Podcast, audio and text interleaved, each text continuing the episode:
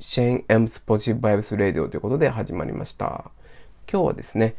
えー、ま、タスクシュートを続けるようにする仕組みについてちょっとお話したいと思います。えっ、ー、と、まあ、ツイッターとかね、ブログとか見てると、あの、かつてタスクシューターだった人も、結構あの、タスクシュート離れてるっていう人が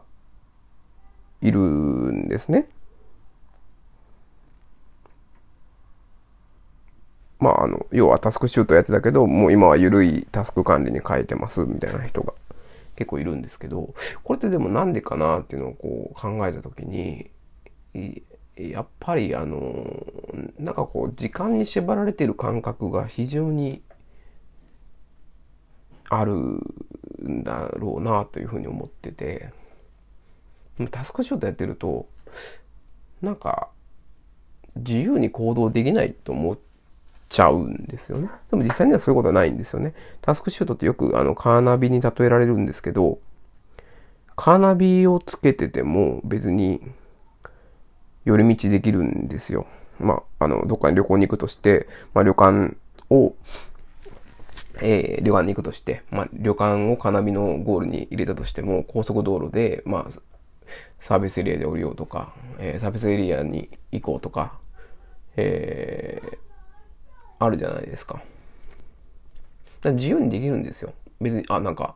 えー、観光地こんなとこはあんだと思って、ちょっとそこに入るとか。別に自由なんで、その通り、時間通りにこの道、カーナビの指定する通りに行かないといけませんっていうことは決してないんですよね。で、タスクシートも同じで、タスク並べてあるけど、一日のタスク並べてあるけど、絶対その通りにしないといけないって言うと、そうでもないんですよね。でも、まあ、タスクシュートってその通りにした方がいいよ、みたいな。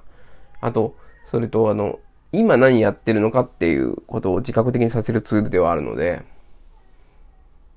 だそれがちょっと嫌になるのかなというふうに思います。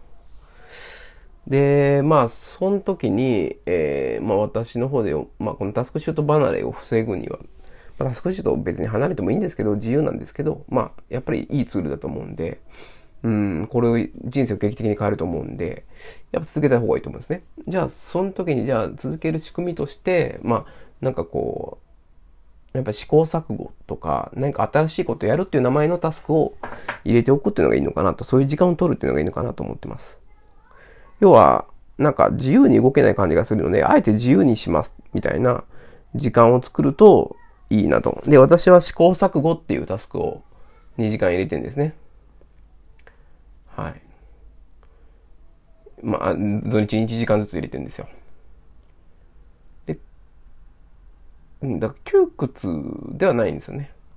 本当は。だ自由にやっていいんですよ。だけど、そう思わせてしまうツールでがあるがゆえに、まあそういうタスクっていうのを私の場合は入れています。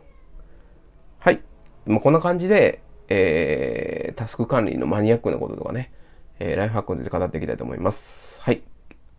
えー、お聞きくださいましてありがとうございました。